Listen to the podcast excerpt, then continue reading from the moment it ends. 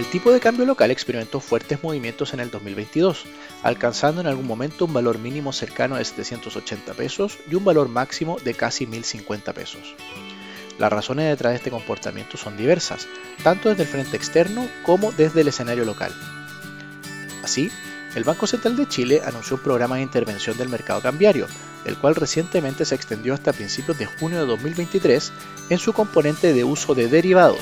como son los contratos de venta a plazo de dólares en el mercado y por un monto cercano a 9.100 millones de dólares. Pero ¿por qué el Banco Central de Chile realizó esto? El principal objetivo del Banco Central de Chile es que la inflación muestre una evolución estable en el tiempo, en este sentido el comportamiento del tipo de cambio juega un papel relevante, dado que es parte del componente que determina el precio de los productos y servicios que importamos desde el exterior. En este sentido, la volatilidad o variabilidad del tipo de cambio es un factor a considerar, puesto que movimientos bruscos e impredecibles de este pueden provocar distorsiones sobre las decisiones de los hogares y empresas, como por ejemplo cuándo decidir pagar una importación o cuándo liquidar dólares para pagar sueldos en el caso de un exportador, entre otras cosas.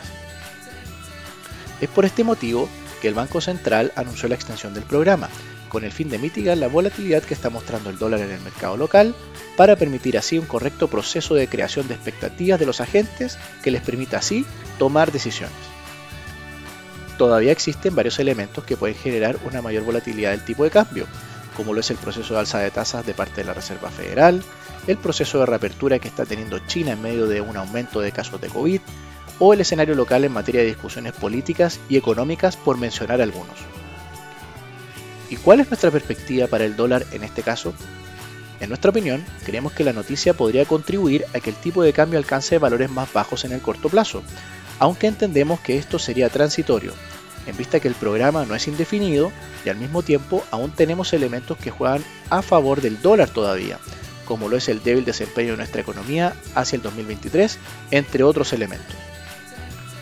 Si quieres saber más sobre nuestras recomendaciones, te invitamos a visitar nuestra página web banco.vice.cl inversiones o contactando directamente a tu ejecutivo de inversión.